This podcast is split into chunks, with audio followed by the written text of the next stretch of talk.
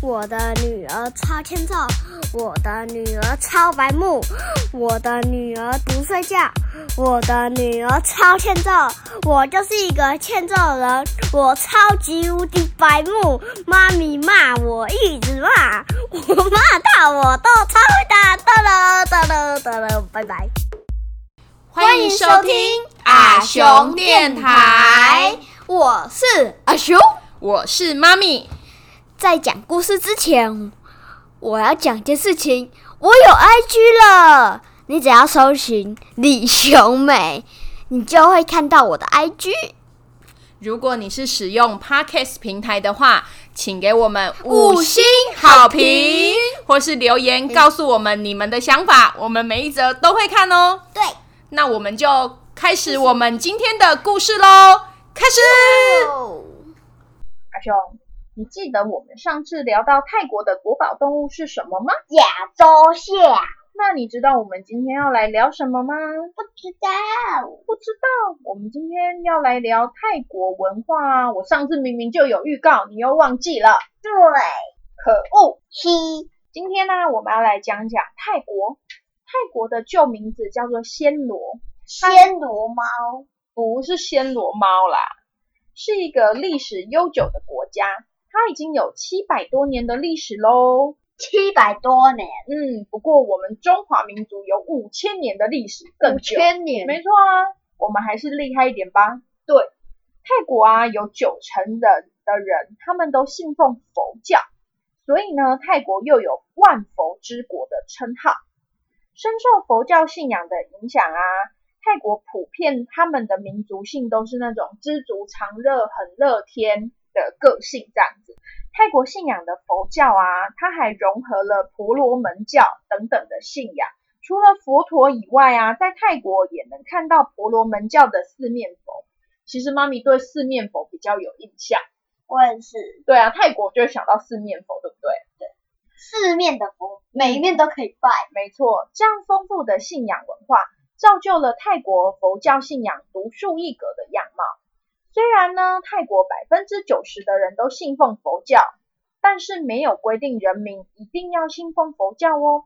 佛教不是泰国宪法中规定的国教，人民呢都有信仰任何宗教的自由。他们只有规定太皇一定要是佛教徒而已。泰国的佛寺也很特别哦，外表有尖尖的锥塔。像是翘起来了的屋檐，非常的独特。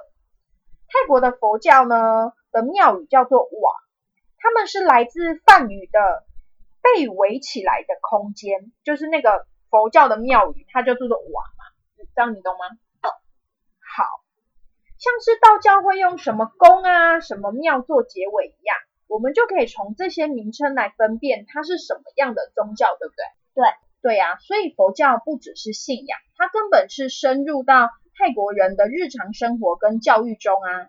对呀，连他在学校都要教佛教，哎，你怎么知道？因为你刚刚有讲教育啊。嗯，没错，像他们有设置佛教佛教大学，提供出家人学习，可以一路念到大学毕业哦。大学毕业哦。没错，另外呢，他们还有一个不成文的规定。男人这一辈子至少要消法出家一次，为什么是一次？就是最少啊，你要很多次也可以啊。为什么呢？因为习俗上认为啊，短期的修行不但能够修身养性、学习佛法，还可以替爸爸妈妈祈福，报答养育之恩。那这样阿雄，你要出家替爸爸妈妈祈福吗？不要，我还是上班养你。上班养我们？嗯，对，我要上班养你们。好。由此可知啊，佛教在泰国人心中是非常非常重要的，对不对？对，因此人们对出家人相当尊重哦。像是看到僧侣，他们要双手合十行礼，即使是国王看到了，也是一样要双手合十行礼哦。是不是僧侣的地位在泰国是非常的崇高啊？对啊，比国王都快还高了。嗯，而且啊，泰国的僧侣也有很好的福利哦。比如说，他们可以免费搭公车，免费搭公车。嗯，在公车上，以前人家不是都会有孕妇专用位吗？或是老人家的专用位吗？对，在泰国有僧侣专用的座位哦。僧侣专业哦，听说呢，还有专门服务僧侣的医院呢，是不是什么都否僧侣僧侣？对啊，生生女。那你要不要去泰国出家？我不要，嗯我要上班养你们。好啦，等你长大以后再上班养我们。对那妈咪问你哦，你有听过泼水节吗？泼水节没有听过，那妈咪就要来告诉你怎么办，你以后社会会很厉害耶。对呀、你现在知道很多事哎。对，而且老师有一天问我原住民有几族，我就说十六族，全部只有我知道。嗯，那你都要感谢我。对，好啦，妈咪来讲，泼水节啊，其实就是泰国的新年，他定在每一年的四月十三号到四月十五号之间这三天。节日一早呢，人们就会带着很丰盛的贡品到寺庙里面去礼佛啊、堆沙塔、听僧侣诵经啊。之后呢，他们就会去拜访长辈，并在长辈的手心上面倒水，代表尊重跟祈福。接下来呢，就会展开连续三天疯狂的庆祝活动。活动的时候啊，人民会用干净的清水互相泼洒，因为水在佛教中象征着净化跟祝福，人们会借由泼水代表清除厄运，准备迎接新的一年的到来。哦，那我只要参加那那三天的那个开心就好了，为什么？因为那三天很看听起来比较好玩，你会到处泼人家水嘛？那你会不会泼水、欸？很凉啊。如果那天是呃很热的话，就很舒服呢。所以啊，泼水节就吸引了很多国外的游客会去参加。那泼水节，你不觉得这个意思就很像我们过年的时候也要大扫除，对不对？就是为了什么？要除旧布新啊，让厄运走，好运来，对不对？对，但我觉得泼水节在五那种五六月夏天的时候过会比较好，因为那时候过就很开心啊。你怎么这么专制？他们的过年就在四月十三号到十五号哈，你也太专制了吧！哈哈，那你知道出家人要吃素食吗？我知道这个，我知道，这个你就知道了。我知道。吃的你就知道。对，我们刚刚不是有说泰国大部分的人都是信奉佛教，对吧？对。那你知道泰国的僧侣他是可以吃肉的哦？为什么？听妈咪说吧。他们只有在佛教节庆的时候才会需要吃素食。为什么呢？传说啊，是因为释迦牟尼佛的弟子化缘的时候，一般老百姓可能没有办法随时都准备素菜啊、素果啊，所以呢，布施者准备什么，他们就吃什么。也就因为不受限传统佛教的饮食，就让泰国的饮食文化变得非常的多元。像美国媒体 CNN 曾经调查世界五十大美味食物，泰国料理中的青木瓜沙拉、泰式酸辣汤，还有一种叫做玛莎曼咖喱都有上榜哦。我也不知道什么是玛莎曼咖喱，感觉应该就是音译啦。哦哦，讲到这里我真的是好饿哦，我也是很饿。好想吃泰式料理哦。对啊，很好吃哎。哦，有不应该这时候录的。对呀、这时候太晚。那阿雄，你喜欢吃泰式料理吗？喜欢，而且我特别喜欢喝那个酸辣汤，但是我比较喜欢吃越南料理，为什么？因为我喜欢吃春卷。春卷哦，而且越南料理比较不会辣，对不对？对，越南料理我觉得比较适合夏天吃，很就是比较热、比较没有胃口的时候吃那个很很好吃，会吗？还是反正就是酸酸甜甜的东酸酸酸酸辣辣的东西，在夏天吃就蛮好你讲到吃的东西，你整个眼睛都在笑哎、吃。因为夏天的天气很热啊，所以妈咪夏天的时候也很喜欢吃泰式那种酸酸辣辣的泰式料理。为什么泰国料理会那么多元？你知道吗？因为他们那个，你不是说他们不是，他们没办法每天都准备素餐给他们嘛，嗯所以他们就会发一些不是素的东西，所以他们的餐才会这么多元。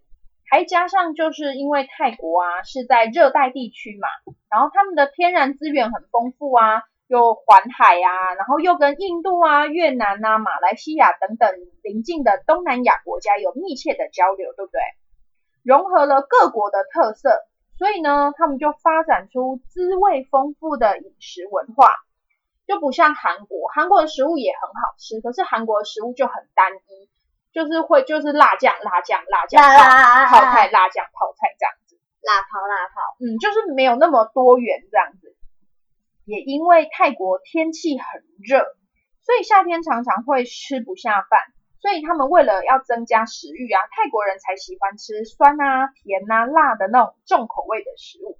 像他们就很常用青柠檬汁或是虾酱、椰奶、香茅等等的调味料跟香料，变化出很多独特又开胃的凉菜啊、开胃菜这样子。那妈咪他们可以吃到莲雾苹果吗？因为他们不是跟印度住不近，还是你刚刚是说什么？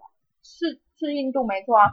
莲雾苹果应该可以啊，因为热带国家他们水果种的可能都比我们还好吃嘞。啊，好羡慕嗯，好，比如说像什么开胃的料理，比如说像你刚刚说的泰式酸辣汤，就是冬阴功，或是泰式柠檬鱼、青木瓜沙拉、泰式椒麻鸡哦，你不要再讲了，我会肚子饿。还有么么喳喳，都是好好吃的东西哦。不要再讲了。好，来讲最后一个。好，阿雄，你有闻过鱼露吗？鱼露是什么？鱼露它是一种闻起来很臭，但是加在料里面却很美味的调味料。在传统泰国人的家中，都一定能看到的调味四宝是哪四宝？你知道吗？不知道。糖、醋、辣椒粉跟鱼露，尤其是鱼露哦，它是泰式料理的灵魂。就像美式料理不能没有番茄酱，中式料理不能没有酱油，吃炒面不能没有东泉辣椒酱，吃俄阿米耍一定要配臭豆腐一样，你知道吗？呃，只有俄阿米耍我知道。泰式料理中的咸味主要来源就是鱼露，闻起来它虽然很臭，鱼露真的很臭，改天妈咪买一瓶你闻闻看。不要不要不要！哎，但是它一旦加到料理中啊，却能增加鲜味跟层次感，所以泰国人非常迷恋鱼露哦。除了煮菜要加，吃荷包蛋也要加，就连吃白饭也要淋上鱼露配辣椒吃。哎，呃它是淋的。对啊，它就是像酱油，类似像台湾的我们在用的酱油一样，只是它就是鱼露，它就闻起来很臭臭。嗯，哦，烦呢、说了那么多好吃的泰式料理，我们这个礼拜休假的时候就来去吃泰国菜吧。好，那我们今天的故事就讲到这里，我们下一集再见喽，拜拜。